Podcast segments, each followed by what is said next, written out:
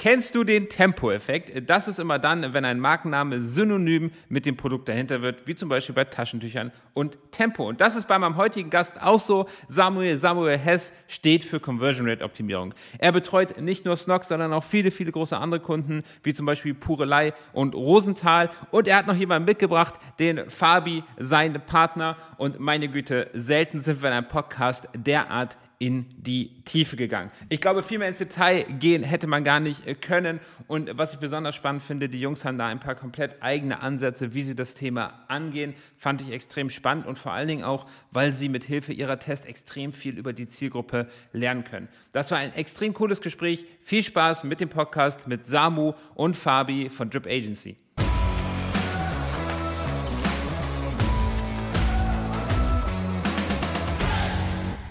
Ja, und bei mir ist heute nicht nur ein Gast, wir haben eine totale Premiere. Bei mir sind nämlich zwei Gäste. Das ist einmal der Samu, Samuel Hess. Ich glaube, äh, Samu, dich kennen die meisten Hörer auf jeden Fall. Und dann ist bei uns noch der Fabian. Ihr beiden, sagt doch mal kurz noch mal ein paar Worte zu euch.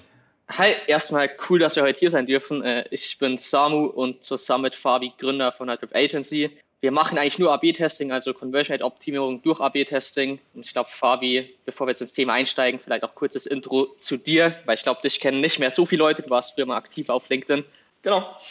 Ja, ich bin der Fabi und ich bin genau mit Samu eben auch äh, Gründer von Rip Agency und äh, ja, ich habe mich so ein bisschen ähm, aus LinkedIn rausgenommen und wir haben uns alles so alles auf Samu fokussiert und ja, ich bin so alles, was so im Unternehmen passiert, da mehr äh, versuche ich da mehr drin zu sein. Genau. Sehr, sehr schön. Das ist lustig, weil ich habe letztens mit ähm, einer Agentur darüber gesprochen, so im Aftertalk, off-topic, ähm, was cooler ist, so Doppelgründen oder halt Solo-Gründen. Also bei uns ist es ja Solo gegründet, ich bin der Einzige bei euch. Ihr seid doppelt. Wie, wie, seht ihr das? Habt ihr auch schon mal was alleine gemacht? Ich glaube, wir würden, wir würden, ich würde nie was ohne Samu machen, glaube ich. weil wir uns, weil wir uns so gut, so gut kombinieren. Ähm, ich glaube, dass wir sehr krass, also sehr krass also ich glaube, wir haben beide sehr krasse Schwächen, so viele, aber die ergänzen wir uns perfekt durch halt die Stärken des anderen. Deshalb, also wenn man, glaube ich, dann den richtigen findet, der halt auch so, wenn es mal scheiße läuft, nicht halt irgendwie dann, äh, ja, wo es dann ganz auseinander geht, ich, ist, glaube ich, das perfekt. Ähm, zumindest für uns das perfekt zusammen. Kann ich nur unterstreichen. Äh, ich, ich glaube auch, das sind so diese beiden Sachen. A, man kann sich gegenseitig motivieren. Man hat, wenn es mal oh, den ja. einen irgendwie, wenn der sagt, alles, alles irgendwie scheiße, dann ist der andere da und motiviert. Und dann, was du gesagt hast, Fabi, dass man, dass man seine Schwächen ein bisschen ausgleicht. Ne? Wenn der eine ein bisschen rationaler Zahlentyp ist, der andere total emotional, das kann gut miteinander funktionieren und harmonieren. Aber wir wollen ja gar nicht so viel über eure Agentur sprechen, sondern ein bisschen mehr über Conversion Rate Optimierung. Und ähm, noch ein, eine Sache, also für den unwahrscheinlichen Fall, dass jemand zum Beispiel den Samu nicht kennt, ich glaube, wenn man so die Sicht von außen drauf hat, dann ist es irgendwie, der Samu, der macht doch Conversion Optimierung für Snox. Das ist doch irgendwie so das grobe Bild, was man, wenn man auf LinkedIn ein bisschen surft, äh, von dir bekommt. Wie, wie richtig, wie falsch ist das? Ähm, also das Ding ist, wir dürfen, also ultra geil, dass wir bei Snox so viel posten dürfen. Snox war auch so der Kunde, der uns gekickstartet hat. Ähm, und da auch Props an die ganzen Snox-Jungs. Also, die unterstützen uns noch immer, lassen zu, dass wir so viel posten. Ja, wir machen viel bei Snox, muss man sagen. Wir machen aber auch viel bei anderen Kunden, ähm, was Testing angeht. Aber wir dürfen halt leider nicht bei vielen Kunden posten, weil viele Kunden sich denken, äh, dann sieht sie Konkurrenz. Ähm, deshalb, von der Oberfläche betrachtet, schaut es so aus. Äh, in der Realität haben wir, ich glaube, gerade 12 oder 13 Kunden aktiv, wo wir optimieren aber machen nicht nur für Snox-Testing. Ja, es ist halt lustig, weil diese Verzerrung existiert hat, weil Snox ja extrem aktiv auf, auf LinkedIn ist und man, man sieht ja immer wieder deinen Namen drin, drin stehen und dann kann man schnell den Eindruck bekommen. Wenn man dann mal auf die Agency-Seite geht, dann sieht man gleich, da sind doch ein paar andere große Namen im Gespräch und darum soll es ja auch heute gehen, um Conversion Rate Optimierung. In ein paar Worten, was ist Conversion Rate Optimierung? Wofür brauche ich das?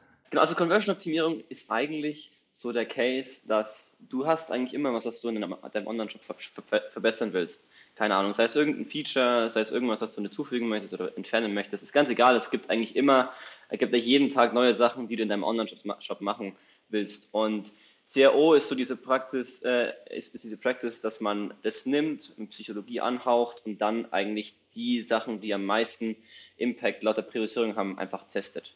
Also dieser datengetriebene Approach und halt nur die Winne auch einbauen, ist so für uns das, das CRO. Ja, ähm, ich probiere es noch ein bisschen breiter zu erklären. Also Conversion Rate Optimierung an sich heißt einfach, äh, wie man schon sagt, Optimierung von der Conversion Rate, aber ist im Prinzip eigentlich nichts anderes als stetiges Verbessern für uns. Also für uns bedeutet es auch nicht, dass die Conversion Rate die absolute Zahl höher werden muss, sondern für uns ist auch immer das Motto Beat the Control. weil teilweise ist die Conversion Rate ähm, saisonal. Man hat Produkte, da ist irgendwie, keine Ahnung, September, Oktober brutal hoch und dann hast du Sommerloch, Juni, Juli, August, wo die Conversion Rate unten ist. Da kannst du optimieren, was du magst. Du wirst die absolut nicht drüber bekommen. Und darum geht es uns einfach äh, mit AB-Tests immer Shops zum Optimieren und das für uns Conversion Rate Optimierung. Äh, das ist, das ist spannend, dass du das ansprichst, weil ich glaube, so eine, eine grundsätzliche Misconception ist so, dass man das einmal optimiert. Also ich baue jetzt meinen Shop, dann optimiere ich den einmal und dann ist Optimieren abgehakt und dann kann ich mich auf andere Sachen konzentrieren. Nee, ähm, ich glaube, was da auch eine große Misconception ist, ist, dass viele Leute CRO einfach als sagen wir, nur für Umsatz sehen. Und wo wir es halt sehen, durch AB-Tests, du lernst ja mit jedem Test über das Nutzerverhalten mehr. Und je mehr du über das Nutzerverhalten lernst, desto mehr Ideen hast du wieder. Ähm, ist eigentlich eher so, je größer du wirst und je mehr du testest, desto mehr Ideen hast du und desto mehr optimierst du auch. Also ist eigentlich genau das Gegenteil. So, wenn du einmal optimierst okay. und dann nicht mehr, bleibst du halt stehen.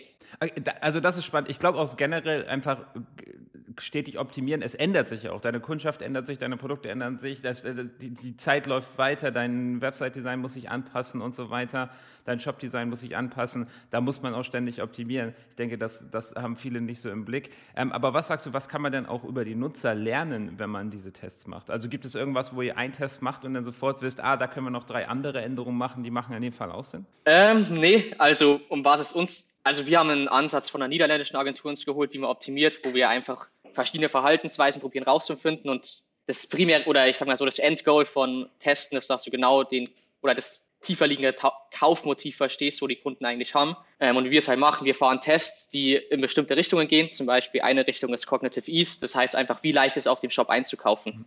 Ähm, dann fahren wir zum Beispiel einen Test, der was extrem erleichtert und dann wissen wir, okay, den Kunden ist es wichtig, extrem leicht irgendwie den Kauf abzuschließen. Oder wenn wir sagen wir so, Motivation and Risk, das funktioniert brutal oft bei, ich sag mal so, Impulskäufen oder Produkten, mit denen du irgendwas signalisieren magst, zum Beispiel Schmuck. Dann machst du zum Beispiel Tests, wo du zeigst, okay, irgendeinem Influencer ähm, gefällt das Produkt oder er trägt das Produkt. Und wenn der Test erfolgreich ist, dann weißt du, okay, die Leute lassen sich von der Meinung von Influencern äh, beeinflussen. Du kommst dann drauf, okay, die kaufen den Schmuck eigentlich, weil sie irgendwas signalisieren wollen nach außen. Die wollen zum Beispiel signalisieren, dass sie hohen, hohen sozialen Status haben. Und das probieren wir mit Tests rauszufinden. So klar, zum einen mehr Umsatz, aber zum anderen dann auch, dass du verstehst, okay, in welche Richtung kann man vielleicht auch in Werbung investieren oder wenn man jetzt auf dem Shop sieht, dass so Influencer-Dinger funktionieren, kann man mehr mit Influencern arbeiten oder irgendwas in die Richtung. Und das ist so das Ziel von Testing für uns eigentlich, dass man herausfindet, was da gut funktioniert und dann auch in anderen Bereichen anwenden. Also das finde ich extrem spannend, weil wenn man an CAO denkt, denkt man, okay, wir testen die Farbe des In-Warenkorb-Buttons, aber dass man, dass man wirklich in die Tiefe geht und rausfindet, was sind denn eigentlich die, die Motive. Wie findet man dann sowas mit dem AB-Test raus? Also wir machen das ja auch von der anderen Richtung durch mehr Marketing, durch Umfragen, durch Kontakt mit dem Kunden versuchen wir sowas rauszufinden. Wie kann ich denn sowas durch einen, durch einen AB-Test rausfinden? Also ich glaube, ein AB-Test ist der einzige Weg, um, also mal nicht ganz sicher, aber relativ sicher zu sein, dass, dass es so ist, weil bei Umfragen ist ja immer so dieser Bias, dass Leute ja nicht direkt das sagen, was sie wirklich, ähm, sagen wir mal, auch unterbewusst meinen. Aber bei einem AB-Test, du sagst denen nicht, oh, du bist jetzt in der Variante und du kannst dich jetzt entscheiden, in der Variante oder der, in der Variante zu kaufen. Die werden, also das ist ja, die sind da einfach da drin und die machen einfach die Entscheidung, die auch das Unterbewusste so ihnen so vorsagt. Deshalb ist es unserer Meinung nach das Einzige, um das zu beweisen, was man auch durch Umfragen, wie du schon richtig sagst, und so so rausgefunden hat, ey, die sind eher so, die, die Sprache ist eher so in die Richtung, dass ich meiner Familie was Gutes tun will, aber was ist denn wirklich? Und dann kann ich durch, das durch Test eigentlich, ist für uns eigentlich der beste Weg, das zu beweisen, dass es auch wirklich so ist, weil das ist oft ein bisschen anders zu dem, was die Leute sagen. Ähm, Hundertprozentig, das sehen wir aus so. Man kann durch, durch Umfragen und durch Kundenkontakt nur Theorien aufstellen über den Kunden und muss sie dann einfach knallhart testen über PPC oder AB-Test und viele andere Dinge. Das sehen wir aus so. Nur, nur die Zahlen. Ihr habt ja auch, äh, ihr seid ja sehr datengetrieben, was ich daraus gehört habe. Und ich glaube, Daten sind auch der einzige Weg, wie man das dann auch wirklich, wenn man den Proof da hat, und, und danach gehen kann. Ähm, was mich aber trotzdem interessieren würde, wie sieht denn so ein Split-Test aus, mit dem man jetzt zum Beispiel sieht, sind die Leute Influencer-affin? Ähm, ich glaube, da können wir unseren bekanntesten Test raushauen. Das ist sogenannte Influencer-Liking-Test. Da hat Fabi äh, die Idee gehabt und ich habe es dann also designt, dass man zum Beispiel einfach einen Influencer nimmt, der wirklich das Produkt trägt und anzeigt, wie viele andere Leute auch noch das Produkt tragen. Das heißt, man packt irgendwo auf die Produktseite so das Symbol drauf, in der Nähe von dem Produkt, wo zeigt, das Produkt wird von Influencer XY getragen und XY anderen Personen. Und dadurch sieht der Kunde auf den ersten Blick direkt oder der Nutzer, okay, äh, das Produkt scheint beliebt zu sein, bekannte Personen tragen das und solche Ausführungen kann man halt extrem weiterspinnen. Man kann irgendwann dann auch anfangen, dass man zum Beispiel Bilder von Influencern mit den Image-Slider reinnimmt oder ähnliches. Und so, du hast eigentlich die Hypothese, also Im Endeffekt hast du die Hypothese, wenn wir anzeigen, dass dem Influencer das gefällt, dann kaufen mehr Leute. Und die Umsetzung kann ja auf 10 Milliarden verschiedene Arten passieren. Und deshalb vielleicht auch so das Ding von Testing. Es geht nicht, wie ein Element direkt ausschaut, sondern immer um die Hypothese dahinter. Das ist ja das, was ihr auch auf LinkedIn immer zeigt. Ihr, ihr, habt, ihr habt da so ein, so ein Muster, dass ihr eine Hypothese ausstellt. Wenn das passiert, dann führt das zu diesem Ergebnis mit dieser Erklärung. Und dann testet ihr genau diese These an, an den Zahlen. Was ich halt spannend finde, ist, wie oft die Erklärung richtig ist oder nicht. Ihr habt ja dieses Wenn, dann, weil Muster. Und ist halt die Frage, kann, man weiß ja nicht, ob das weil stimmt oder nicht. Wisst ihr, was ich meine? Also Ihr packt ja vielleicht ein Influencer-Bild mit rein. Ihr sagt, okay, das steigert die Conversion Rate wegen dem Trust, weil das Influencer-affine Leute sind. Aber vielleicht ist es ja was ganz anderes. Vielleicht war es das hübsche Lächeln. Da, da braucht man sich ja ein paar Tests, um dann ein komplettes Bild zu bekommen. Das ist ein ganz guter Punkt eigentlich. Du kannst nie zu 100% sicher sein, dass es genau der Effekt war oder so, das zu dem Abschluss geführt hat, aber du musst halt schon darauf achten, dass die Hypothese mit dem Test relativ genau umgesetzt wird. Du sagst, okay, ich kann mit diesem Test schon relativ genau, geht es in die Hypothesenrichtung so. Es ist nicht noch drei andere Sachen geändert, weil dann kann ich es gar nicht mehr sagen, was den Uplift jetzt irgendwie generiert. Äh, äh, Glaube ich auch extrem wichtiger Punkt. Ein Test zur Zeit, oder wie handhabt ihr das? Da sind wir gerade äh, am, ich sage mal so, das ist ja sehr viel Statistik. Ähm, wie viele Tests man fahren kann, ob man es parallel fahren kann. Aktuell fahren wir nur einen Test gleichzeitig. Wir machen gerade aber viel, dass wir da hinkommen, dass wir mehrere Tests parallel laufen lassen können. Ähm, ich glaube, das ist aber komplett äh, Overkill, wenn wir da ins Detail reingehen. Also ist möglich, aber man muss halt die Statistik dahinter beachten. Wen es interessiert, kann es auch gern schreiben. Aber wir probieren, dass wir auch parallel kommen, weil du einfach mehr Tests fahren kannst. Mehr Tests bedeutet potenziell mehr Winner, die du implementierst, ähm, mehr Learnings und mehr Umsatz zum Schluss und mehr Wachstum. Ja, absolut. Aber das ist, glaube ich, auch echt tricky. Und ich glaube, eine wichtige Sache ist auch pro Test dann aber eine Sache testen. Ne? Nicht irgendwie die Überschrift, den Warenkorb-Button, das Bild ändern und dann sehen, welche Variante besser ist. Wenn man, also wenn man den Traffic hat, ähm, was wir jetzt gerade machen, also vor allem für kleinere Shops, die jetzt noch nicht den Traffic haben, dass du wirklich jede kleine Änderung testen kannst, ähm, kann man es halt auch schon machen, dass du wirklich sagst, du schaust dir an, okay, wo springen die meisten Leute runter von der Seite und du sagst zum Beispiel, du machst jetzt einen großen Test für die Produktseite, machst da wirklich mal sechs, sieben Wochen Research, machst ein Konzept, hast 40, 50 Änderungen und dann testest du das mal groß. Du weißt halt nicht, was funktioniert hat, du weißt nur, ob es funktioniert oder ob es nicht funktioniert. Ähm, aber wenn man größer ist und den Traffic hat, auf jeden Fall immer nur eine Sache testen. Hm, okay, ja, stimmt, wichtiger Punkt. Das ist, äh, das ist, glaube ich, auch ein wichtiges Problem, Traffic. Ne? Also wie, gibt's da eine, kann man eine generelle Aussage treffen, ab wann sowas, also ab wann wisst ihr, dass ein, ein Test aussagekräftig ist? Gut, also ein aussagekräftiger Test hängt eigentlich immer von so, so von so vielen Faktoren ab. Ähm, also wie gesagt, Statistik ist gerade so voll unser Fokus. Ähm, also im Endeffekt kommt da rein, okay, ähm, wie lange läuft der Test, ähm, was wäre, wenn der Test äh, negativ ist äh, und so weiter und so wie viel kostet es, wenn der Testing und so weiter. Also da fließt sehr viel rein ähm, und dann kommt eigentlich immer, dass man so eine Signifikanz hat. Also relativ einfach ist, sagen wir mal, wenn man jetzt äh, ganz einfach sagt, okay, der Test hatte 90% Signifikanz. Das heißt, äh, 10% ist es halt einfach Zufall gewesen, dass das Ganze so, so weit ausgeschwenkt ist. Und dann kann man halt schon so eine Annahme machen, okay, ähm, ist es das einbauen. Es kommt natürlich darauf an, wie viel Risiko will die Brand eingehen. Ich glaube mal, so ein Booking.com, die werden jetzt nicht sagen, ja, ob jetzt da 10% User dabei ist, ist ist, ist egal, aber ich glaube, bei vielen Startups ist es so, die wollen halt eher weiter nach vorne. Und wenn du halt, äh, sagen wir mal, 90 Prozent hast, dann kannst du natürlich mehr Winner auch einbauen und somit hast du, wächst du schneller. Natürlich hast du teilweise auch Loser drin, das ist aber nicht so schlimm.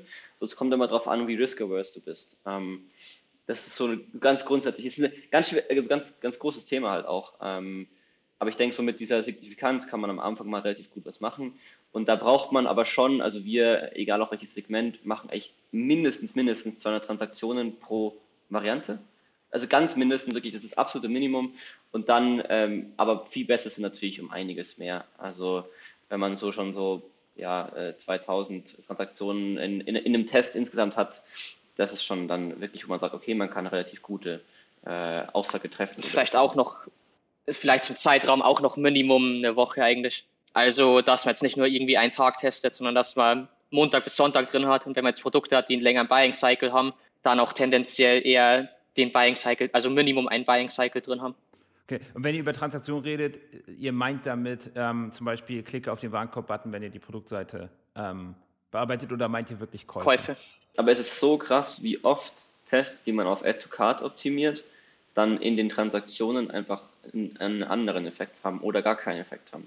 Also das ist echt so, man muss immer aufpassen. Es ist, also wir, wir nehmen es oft als sekundäre Metrik, dass wir sagen, okay, unsere primäre Metrik ist Transaktion, aber unsere sekundäre Metrik ist irgendwie Add to Card oder Klick da drauf, Klick da drauf. Man schaut sich das zwar an, aber man macht selten so eine Business-Entscheidung dann daraus, wenn man nicht die Transaktion weiß. So, also ist wirklich wichtig. Okay, äh, das heißt, selbst wenn ihr was auf der Startseite ändern würdet, würdet ihr die Transaktion messen? Ja. Okay, krass. Weil ich finde, das ist ein großes Problem so bei Conversion Optimierung. Es ist halt, du hast halt die Seiten, die klar zur Conversion beitragen, Produktseite, Warenkorbseite, Checkout und so weiter. Dann hast du aber vielleicht auch eine Blogseite, eine Startseite und so weiter. Wie, wie geht ihr denn da bei der Optimierung vor? Also Blogseiten haben wir, glaube ich, noch nie optimiert, weil einfach, ich glaube, bei keinem Shop, den wir betreuen, der Blog wirklich was oder richtig viel zum Umsatz beiträgt. Was die Homepage angeht, Homepage ist halt, dass die Leute auf die relevanten Produkte bringst, relativ leicht. Ich glaube, man sieht es gut bei einem About You oder bei einem Zalando die erste Homepage ist einfach nur eine Kategorisierung oder Filterung nach äh, Mann, Frau oder Kind. Und dann kommst du ja auch schon auf die Collection Pages. Ähm, und so ist für uns halt die Homepage. Auf der Homepage, die Leute interessiert es meistens nicht, äh, ob du einen Blog hast ob du einen News, also Newsletter schon für Rabatt, aber die interessiert so viel Zeug nicht, die wollen einfach zum Produkten kommen. Und so gucken wir auch zum Optimieren. Also wenn Homepage der Seiteneinstieg ist, die Leute irgendwie auf Facebook eine Ad gesehen haben, dann wollen die möglichst leicht das Produkt finden, wo sie äh, in der Ad gesehen haben. Und darauf optimieren wir dann, dass sie schnell hinkommen und dann eben den Kauf nicht abbrechen. Aber verstehe, und das sieht man dann natürlich auch in den Transaktionen wieder, weil die Leute ja schneller zum Produkt, schneller zum Kauf kommen. Ja, genau. Wir checken aber trotzdem noch die sekundären mit. Wir schauen natürlich auch, was verändert sich, wenn man jetzt im Startseiten, Startseitentests macht, ey, wie viele Leute klicken da drauf. Das auf jeden Fall, also das auf keinen Fall irgendwie ignorieren. Ähm, aber ja. Okay. Okay, spannend. Ähm, ich würde gerne mal eine kleine Case Study machen. Vielleicht, also entweder können wir das abstrakt machen, dass wir uns einfach einen Shop vorstellen, aber vielleicht können wir auch mal, als ihr damals zu Snox gekommen seid, wisst ihr dann noch so, wie, wie, startet man so? Also ihr guckt euch so einen Shop an, wisst ihr dann sofort, okay, das, das müssen wir ändern oder wie macht den ersten Test? Weil ich glaube, auch Traffic ist so ein bisschen der limitierende Faktor, so wie ich das durchgehört habe. Ja, also als allererstes, wo ich loswerden mag, äh, wir testen zwar viel, aber wir sagen immer, wir geben keine Empfehlungen, äh, wo wir, also wir wissen nicht, ob es funktioniert oder nicht, weil es gibt Jobs, wo eine Änderung funktioniert und wo nicht. Wir haben zwischenzeitlich jetzt schon eine relativ große Datenbank an Tests, die wir gefahren haben. Das heißt, wir können grob einschätzen, was funktionieren könnte oder was nicht. Und dann gehen wir halt schon und sagen so, okay, ähm, also wir schauen uns erstens mal die quantitativen Daten an, also wo springen die meisten Leute runter, wo ist das meiste Potenzial. Und dann schauen wir halt, okay, was für Tests kann man da fahren, ähm, mit was kann man arbeiten. Und dann normal nach vier, acht oder zwölf Tests, die wir jetzt, ich sag mal so aus unserem Portfolio haben, sind wir so weit, dass wir wissen, okay, welche, also ich habe ja vorher gesagt, dass wir mit zu verschiedenen Richtungen arbeiten, die wir optimieren. Und nach den vier, acht oder zwölf Tests wissen wir, okay, welche Richtung funktioniert und können dementsprechend dann auch weiter optimieren. Ein Beispiel vielleicht wäre jetzt nochmal, also was zum Beispiel sein könnte, ist, dass du eine Fun-Analyse machst. Das heißt, du schaust dir an, okay, wie viele Leute besuchen die Collection-Page, die Produktseite, ähm, Card, Checkout und so weiter. Und du siehst halt da jetzt zum Beispiel, dass bei Mobil ähm, springen irgendwie 30 Prozent mehr ab im, beim, beim Card Step als Desktop.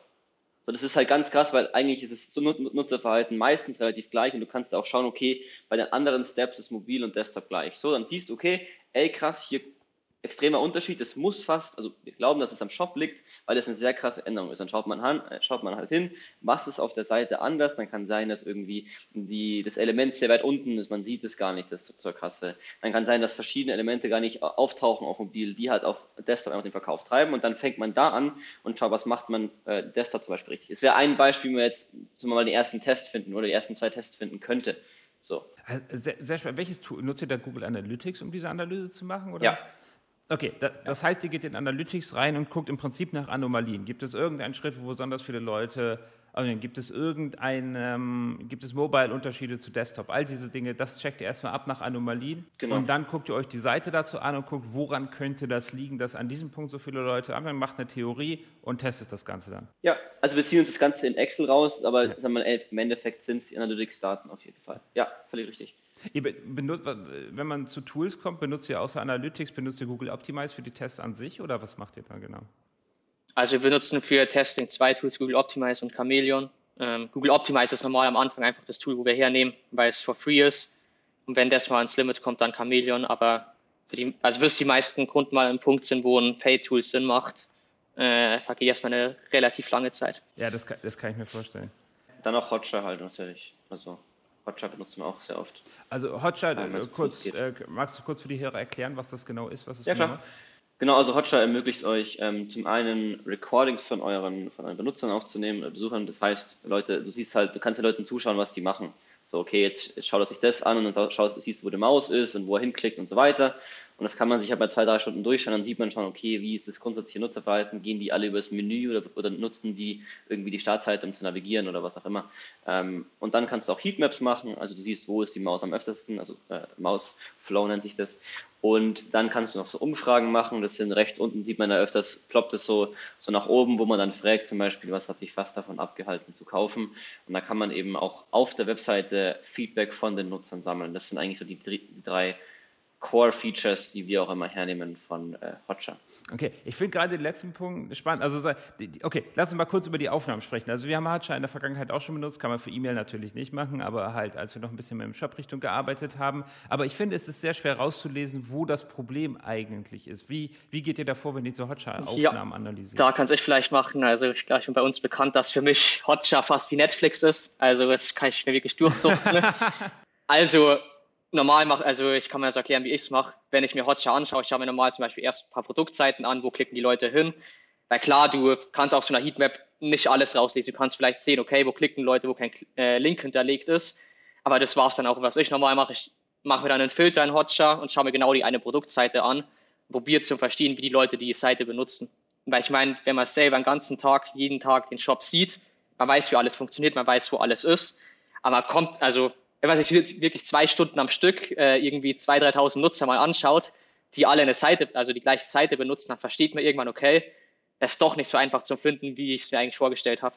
Und dann kriegt man so ein Gefühl dafür und du kannst dann auch nur wieder Hypothesen aufstellen, was man anders machen können und dann musst du es wieder testen. Aber es dient halt, also Hotjar, man kann keine äh, richtigen äh, Wahrheiten rausziehen, was jetzt wirklich passiert auf dem Shop, sondern es sind auch nur, sagen wir so, Touchpoints, wo dir Signale geben, wo was falsch laufen könnte ähm, und wie man es verbessern könnte. Ja. Was Hotjar vielleicht auch noch hat, ist so äh, Rage-Click und U-Turn. Das ist bei der Business-Version gibt es das. Und zwar da kategorisiert ähm, Hotjar äh, Recordings nach dem, ob sie noch einen Rage-Click gemacht haben. Das wurde, glaube ich, irgendwie mehr als fünfmal in drei Sekunden oder so geklickt. Also, also wenn die halt irgendwo, man kennt ja den Rage-Click auch selber, so, ey, ich will da jetzt draufklicken und es geht nicht. So, Und die sind meistens sehr, sehr interessant, weil das meistens die sind, die wo auch sie die einfachsten Usability-Fehler so schnell aufzeigen, weil sie halt da einfach, so die wollen auf den Warenkorb klicken, aber haben die Größe nicht ausgewählt und sehen diese ganz kleine Nachricht dann nicht. Und ich will jetzt das, das Produkt kaufen. Äh, zum Beispiel sowas ist der, oder auch U-Turn gibt es auch, also wenn jemand irgendwie Homepage Produktseite und dann Produktseite Homepage wieder geht, also den Zurückbutton glaube ich, ist es. Ähm, das ist U-Turn, das ist auch so, äh, was man machen kann. Was auch sehr interessant ist oft, so, ey, ich wollte, also keine Ahnung, der klickt irgendwie da drauf und hat halt was anderes erwartet und geht dann wieder zurück. Ähm, also es sind vielleicht so zwei Sachen, wo meist aber nicht so viele Nutzer darin reinfallen, die Kategorie, was aber wenn da welche reinfallen, schon sehr, sehr interessant ist. Ah, das glaube ich, ich glaube bei Rage, da findet sich jeder wieder. Schade, dass man nicht messen kann, wenn man die Maus irgendwie aus dem Mauspad hämmert. das ist ein sehr sicheres Zeichen. Aber ja, ich finde mich da total wieder. Also ich bin definitiv ein Rage-Clicker, ich werde da definitiv auftauchen. Ich auch. okay, ähm, also das heißt, Hotjar, wir kommen gleich nochmal auf die dritte Sache, ihr benutzt das einmal, um, um anzugucken, aber das ist, wie Samu, wie du gesagt hast, das ist mehr eine Gefühlssache. Man guckt sich ganz, ganz lange intensiv den Nutzer an, versteht es zu verstehen, baut eine Theorie und testet sie dann. Und ihr versucht Probleme dort zu identifizieren, indem ihr zum Beispiel auf so eine Nutzersignale reagiert, wie jemand, der wild auf die Maus hämmert, weil ein Button nicht funktioniert. Und dann versucht ihr herauszufinden, was dort nicht funktioniert hat und wie man das vielleicht beheben kann. Jetzt habt ihr noch die dritte Sache genannt und das ist die Nutzer einfach zu fragen. Ähm, wie macht ihr das genau und wie wertet ihr das aus? Also da gibt es unterschiedliche Arten und Weisen, wie man es macht. Also Nutzerbefragungen machen, also wir machen es extrem oft über Newsletter auch. Also heißt, wir haben ein paar standardisierte Umfragen, ähm, wo wir zum Beispiel abfragen, warum die überhaupt bei der Brand gekauft haben, ob die das Produkt verglichen haben. Da geht es halt auch einfach darum, wir wollen so verstehen, in welchem Kontext kauft dieses Produkt. Also haben die irgendwie eine längere Vergleichszeit, wo die Produkte mit anderen Marken vergleichen, was einfach wirklich reiner Impulskauf. Ähm, da probieren wir auch eben so die Conversion Directions rauszufinden. Wenn du siehst, das ist irgendwie ein Produkt, wo die sieben oder acht andere Brands verglichen haben, da macht es vielleicht Sinn, dass du auch irgendwie die Produktdetails oder dass du so einen Vergleich direkt auf der Page einbaust. Wohingegen, wenn die Leute jetzt sagen, ich habe gerade eine Ad gesehen oder habe eine Ad gesehen, habe es direkt gekauft, das Brand ist mir sympathisch vorgekommen, dann optimierst du halt ganz anders. Ähm, also relativ simpel über E-Mail-Newsletter, qualitative Umfragen und was eigentlich oftmals noch viel interessanter ist, ist einfach einen Kundensupport zu befragen. Ich meine, der Kundensupport bekommt jeden Tag bei fast jeder Brand ein paar hundert Tickets. Die wissen genau, was äh, Kunden geil finden, was Kunden scheiße finden. Ähm, da haben wir auch ein paar Fragen, die wir immer rausschicken. Normal einmal im Quartal, dass wir einfach so auf dem Laufen bleiben, weil die Probleme ändern sich ja. Und dann schaust du es an und überlegst dir auch, okay, äh, hier sind irgendwie ein paar Cluster, die zusammengehören. Wir schauen uns das dann auf dem Shop mal genauer an. Dann kannst du auch anfangen, okay, wie können wir das jetzt optimieren? Aber wenn wir auch spezifische Fragestellungen haben, geht es normal alles an Bestandskunden raus, weil das also an Kunden schon mal gekauft haben, weil das alles Leute sind, die sich oder die sich schon überlegen haben müssen, kaufe ich das Produkt jetzt oder nicht. Und die wissen genau, warum sie es gekauft haben. Ähm, deshalb nutzen wir da ein E-Mail-Newsletter sehr, sehr hardcore, um qualitatives Feedback zu bekommen.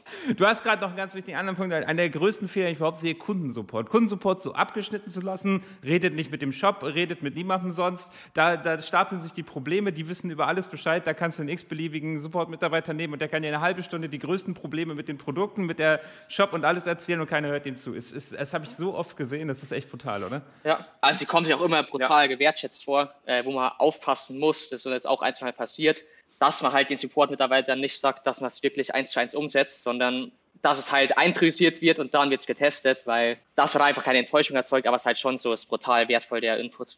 Also, oder auch wenn, ja, unbedingt. Äh, vielleicht was auch interessant ist, was ein paar Kunden hernehmen, ist Zenloop jetzt, ähm, ist bei Snox zum Beispiel auch, es wird halt angesch also wird halt NPS gemessen und das sind auch krank, also vereinfacht es nochmal, sich so anzuschauen, wo die größten Probleme sind. Ähm, und auch Ultra-Feedback, also halt Kundensupport nochmal automatisiert. Ja, total, total. MPS benutzen wir auch seit einiger Zeit extrem intensiv. Und was wir da besonders spannend finden, ist das zu clustern, also zu gucken, Leute, die einen schlechten NPS geben, gibt es irgendwas, was die verbindet? Kamen die alle über einen Kanal? Kaufen die alle ein Produkt oder sowas? Weil dann kann man relativ gut sehen, was vielleicht das Problem ist. So, also, oder auch andersrum, Kunden, die extrem zufrieden sind, was haben die für Produkte gekauft, was haben die für eine Historie, findet man da irgendwelche Gemeinsamkeiten und kann man auf die Stärke dann aufbauen. Jetzt sagt ihr ja, das finde ich extrem spannend. Ihr nutzt den Newsletter zum Beispiel auch, weil das ist, glaube ich, was, viele auch im E-Mail-Marketing total übersehen. Das ist ja ein bidirektionales Tool. Wir können mit den Leuten einfach sprechen. Ihr macht dort Umfragen und versucht darüber was rauszufinden. Was wir jetzt gemerkt haben, was extrem schwierig ist, ist, wenn ich dir jetzt einfach frage, äh, Fabi, warum hast du das Produkt gekauft? Dann gibst du mir eine Antwort, die vielleicht sinnvoll ist, aber gar nicht deine wahren Kaufmotive zeigt. Wie, wie geht ihr da vor? Was, wie, wie stellt ihr dort die Fragen, um die wahren Kaufmotive dort rauszufinden? Also ich sag mal, äh, Stand jetzt sind es bei uns noch hauptsächlich Freitextfragen. Wir sind gerade aber auch dabei, das alles umzubauen, dass es standardisiert ist äh, und eine, sagen wir so, auch wieder kleine Formel dahinter ist, dass sich bestimmte Fragen halt gegenseitig ausschließen. Ähm, aber gerade das Freitext, das Ding ist, also es ist schwer zu sagen, du hast auch so eine Gefühlssache. So wenn eben jemand sagt, zum Beispiel, äh, wie ich gerade gesagt habe, der vergleicht das Produkt irgendwie mit sieben anderen Brands. Das sind also Fragen, wo du merkst, okay, ist ein Impulskauf, dann kannst du viel mit der einen Richtung arbeiten versus ist kein Impulskauf, sondern ein überlegter Kauf. Und um das geht es uns da hauptsächlich. Uns geht es nicht um die genauen Antworten, was sie schreiben, sondern dass wir herausfinden, in welche Richtung kategorisieren wir das Ganze ein. Ja, du musst eigentlich immer, du hast eigentlich immer so einen Part von Interpretation dabei. Also das, was die sagen, ist ja aber auch sehr wichtig so. Wie rationalisieren sich die, die Leute den Kauf eigentlich überhaupt? Ist ja auch extrem wichtig, um auch auf dem, warum sie dann wirklich kaufen, also um, um auf das zu kommen, ist das ja auch ein, eigentlich ein Key Insight. Weil das kann man ja kombinieren mit den Test Insights und dann hat man ja, also es sind ja mehrere Datenpunkte, die man da hat. Total, total, total. Also wir, wir geben bei den Umfragen, wir wollen hauptsächlich die Kaufmotive verstehen und die Worte der Zielgruppe identifizieren, weil wir arbeiten ja hauptsächlich mit Text, da macht das halt Sinn. Was wir zum Beispiel gemerkt haben, ja. ist, es ist sinnvoller zu fragen, äh, keine Ahnung, Fabi, warum würdest du das Produkt deinem besten Freund äh, äh, empfehlen und warum?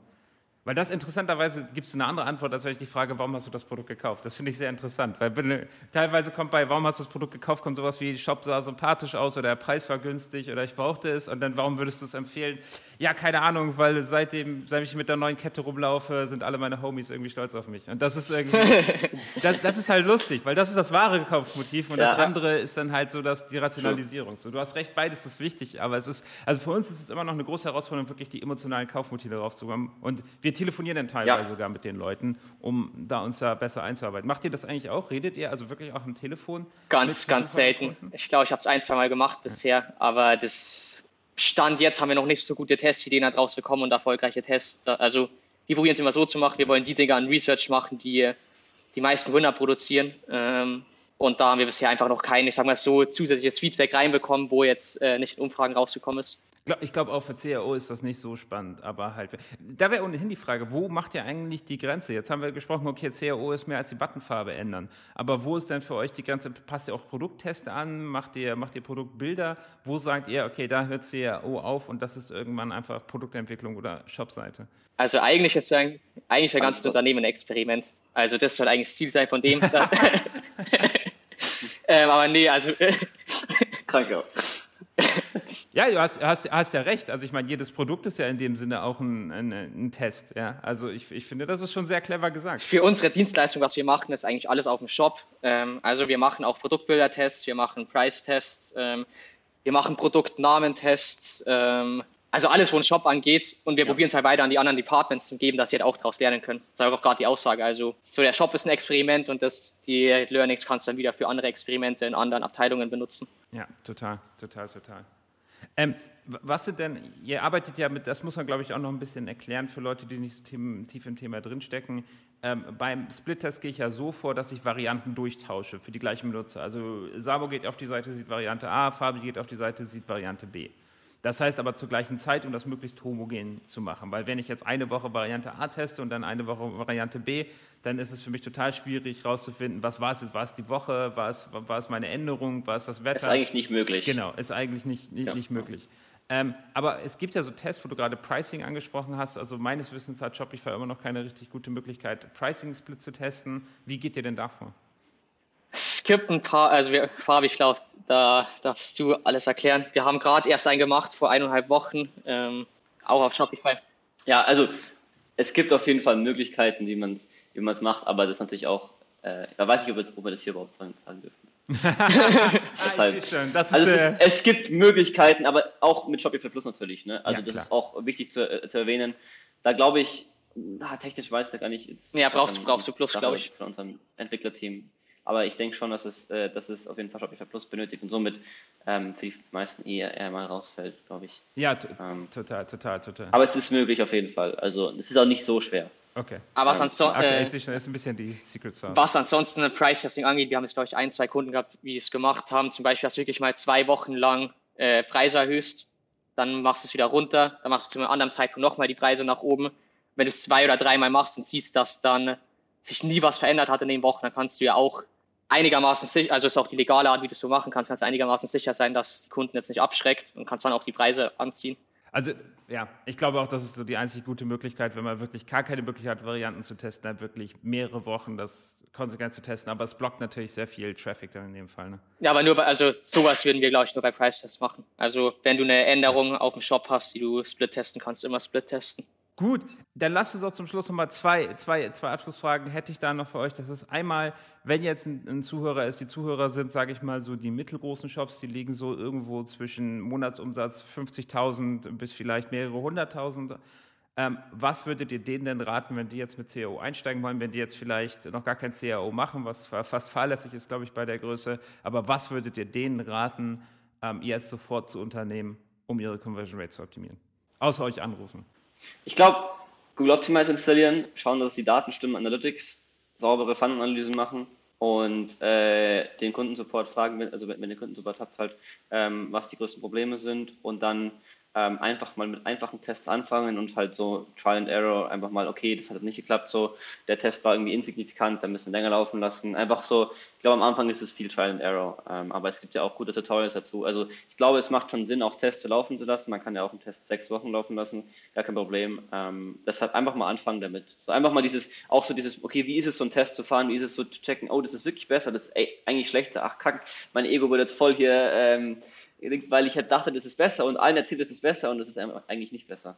Ähm, ich glaube, das ist eigentlich der beste Weg, um anzufangen. Kann ich nur unterstreichen, einfach anfangen und testen. Also so was bei uns ja auch. Also wir waren ja auch nicht die größten Experten, wo wir mit Testen angefangen haben. Äh, man lernt einfach dazu. Also das heißt, einfach machen, Daten analysieren, Google Optimize installieren, lostesten. Jetzt hast du noch eine Sache angesprochen, Fabi, die ich echt spannend finde. Ihr hattet ja auch das Motto More Data, Less Ego. Warum sagst du das? Wo steht mir denn das Ego im Weg ähm, beim Testen? Überall. Also ich, gut, steht generell steht es ja eigentlich in, in glaube ich, in allen Business-Entscheidungen steht das e-, Ego immer im Weg. Ja. Also ich glaube ich glaube stark daran, dass es eigentlich alles so eine Ego-Sache ist. ähm, dass man halt seine eigene Meinung auch verteidigen will, dass, dass dadurch halt sehr viel falsche Entscheidungen getroffen werden. Ähm, und ich glaube, wenn man das einfach challengen kann, also wenn man das Ego so, eigentlich, es hat eigentlich gar keine Chance zu gewinnen, weil es entscheiden sowieso die Daten. So, du hast, also auch, man kann es ja immer nicht so ganz kontrollieren, dann glaube ich so, dass es halt nicht so, du kannst es nicht so hundertprozentig ausstellen, glaube ich. Und deshalb, wenn du es einfach so rausgibst, okay, Daten, das sind die, also wenn es das erreicht, dann ist es signifikant, so sonst nicht, Punkt. Und dann entweder ist es oder ist es nicht. Und dann kann du, also glaube ich, löst auch sehr viele Probleme, die teilweise in Unternehmen sind, wo dann Diskussionen sind, ja, soll jetzt das die Farbe oder die Farbe haben und ja, eigentlich ist also wird wahrscheinlich eigentlich keinen Unterschied machen. Ähm, aber wenn es dann so also sehr interessante Entscheidungen sind, einfach testen und das einfach einbauen. So. Da müssen keine zehn Meetings darüber gehalten werden und äh, äh gebasht werden. Genauso mit, ich sag mal, wir nennen es Pixel Perfect Design, wenn es darum geht, ah, das muss noch fünf Pixel größer oder fünf Pixel kleiner. Wenn du da mal einen Test machen würdest und den Leuten zeigst, 0,0 Unterschied, dann sparst du halt danach für die nächsten Monate die Meetings, wo es darum geht, wir müssen das und das auch ändern, weil Nutzer interessiert es zum Schluss nicht. Ja. Und das sind auch immer nur so Ego-Dinger, die halt Speed äh, verlangsamen. Total, total, total. Das würde mich auch interessieren. Was ist denn auch eure Erfahrung? Wie wichtig ist denn Design überhaupt? Weil ich weiß, da kennt ihr bestimmt, ich kenne Beispiele von Shops, die sind wirklich ultra hässlich, also des Todes hässlich, aber konvertieren wie blöd. Äh, und da fragt man sich natürlich, warum stecken manche Shops irgendwie drei Monate in, und, und keine Ahnung, wie viel tausend Euro in Designer, wenn es auch so geht. Also wie, was würdet ihr sagen? Wie wichtig ist Design? Also ich meine, man kann sich ja mal Amazon anschauen. Ich glaube, es gibt keinen Shop auf der Welt, der besser konvertiert. ähm, aber nee, also was wichtig ist, dass die Hypothesen, also Hypothesen halt schon gut designt sind. Also die Hypothesen müssen gut umgesetzt sein. Man kann jetzt nicht, also wenn es jetzt um Inhalt geht, dann ist Design teilweise egal, aber es muss schon so sein, dass jetzt ein Nutzer sich nicht denkt, Alter, die haben ja nicht mal Geld, sich äh, im Shop irgendwas zum leisten, sondern es muss halt irgendwie ins ganze Shopbild reinpassen. Also das ist auch unsere Erfahrung ist, wichtiger als das Design an sich ist, dass es stringent ist, konsistent, also dass die Facebook-Ads in die gleiche Designrichtung gehen wie der Shop, genauso wie die E-Mails, weil sonst hatten wir, also wir haben es beobachtet, ähm, dass sonst die Absprungrate relativ hoch sein kann, beziehungsweise es sehr Conversion-Optimierung ähm, wirkt, wenn alles, wenn, wenn, der, wenn der Nutzer die E-Mail sieht und sofort weiß, ah, die kommt von Snox auf den ersten Blick, das wirkt sehr viel. Noch eine letzte Frage. Wenn jetzt jemand anfängt äh, zu testen, so wie ihr es vorgeschlagen habt, gibt es irgendeinen Fehler, den er unbedingt vermeiden muss? Was, was wäre das, wo, wo er sagt, das sind wirklich, weil ich meine, Daten sind eine Sache, aber wenn ich dann falsch auswerte, die falschen Schlüsse daraus stelle, das ist ja noch viel gefährlicher, oder nicht? Äh, größ, größter Fehler ist eigentlich, wenn die Daten nicht sauber sind, also wenn das Datensetup nicht richtig ist, äh, wenn Daten nicht getrackt werden. Deshalb der ist mit Abstand wichtig. Das ist der größte Fehler, den man machen kann, dass einfach, die, wie gesagt, die Datengrundlage nicht stimmt. Wenn die Datengrundlage nicht stimmt, egal was du testest, du kannst es nicht auswerten. Hast, hast du eigentlich ganz gut auf den Punkt gebracht. Wenn etwas, also wenn etwas, ohne dass du es begründen kannst, sehr, sehr krass in eine Richtung tendiert, dann ist es meistens falsch. also dann ist es, meist, ist es meistens ein Bug. So. Das ist eigentlich immer so. Also so ein 30% Uplift bei, einem, bei einer einfachen Buttonfarbeänderung ist meistens ein Fehler im Tracking. Ah, das ist, also das, das finde ich einen extrem, extrem guten Hinweis. Also, das, also, äh, wenn wir uns Daten angucken, gucken wir halt auf die Statistik, aber dass man einfach denkt, hey, mit gesundem Menschenverstand ist das zu erklären? Nee, okay, dann ist es wahrscheinlich Schwachsinn. Äh, das genau. ist, das ist ja. glaube ich, eine Also es gibt Aussage. ja so die seltenen Fälle, wo es dann wirklich so äh, ist, aber meistens ist es halt ganz einfach so, da wurde ein Event doppelt eingebaut und dann wird es halt doppelt gecheckt. So. Ja, ja. Passiert viel schneller. Genau. Okay, ja, dann ihr beiden, vielen, vielen Dank, dass ihr dabei wart. Das Thema haben wir sehr, sehr ausführlich behandelt. Ähm, wenn du Lust hast, das Ganze von einer richtigen Agentur machen zu lassen, äh, dann verlinken wir eure Agentur äh, in den Show Notes. Da können die Hörer sich dann bei euch melden. Ansonsten schön, dass ihr dabei wart, schön, dass ihr euch die Zeit genommen habt. Und dir, lieber Hörer, wenn dir diese Episode gefallen hat, dann freuen wir uns über eine 5-Sterne-Rezession bei iTunes. Ansonsten findest du alle Links in den Show Notes. Und bis zum nächsten Mal. Dir eine erfolgreiche Woche.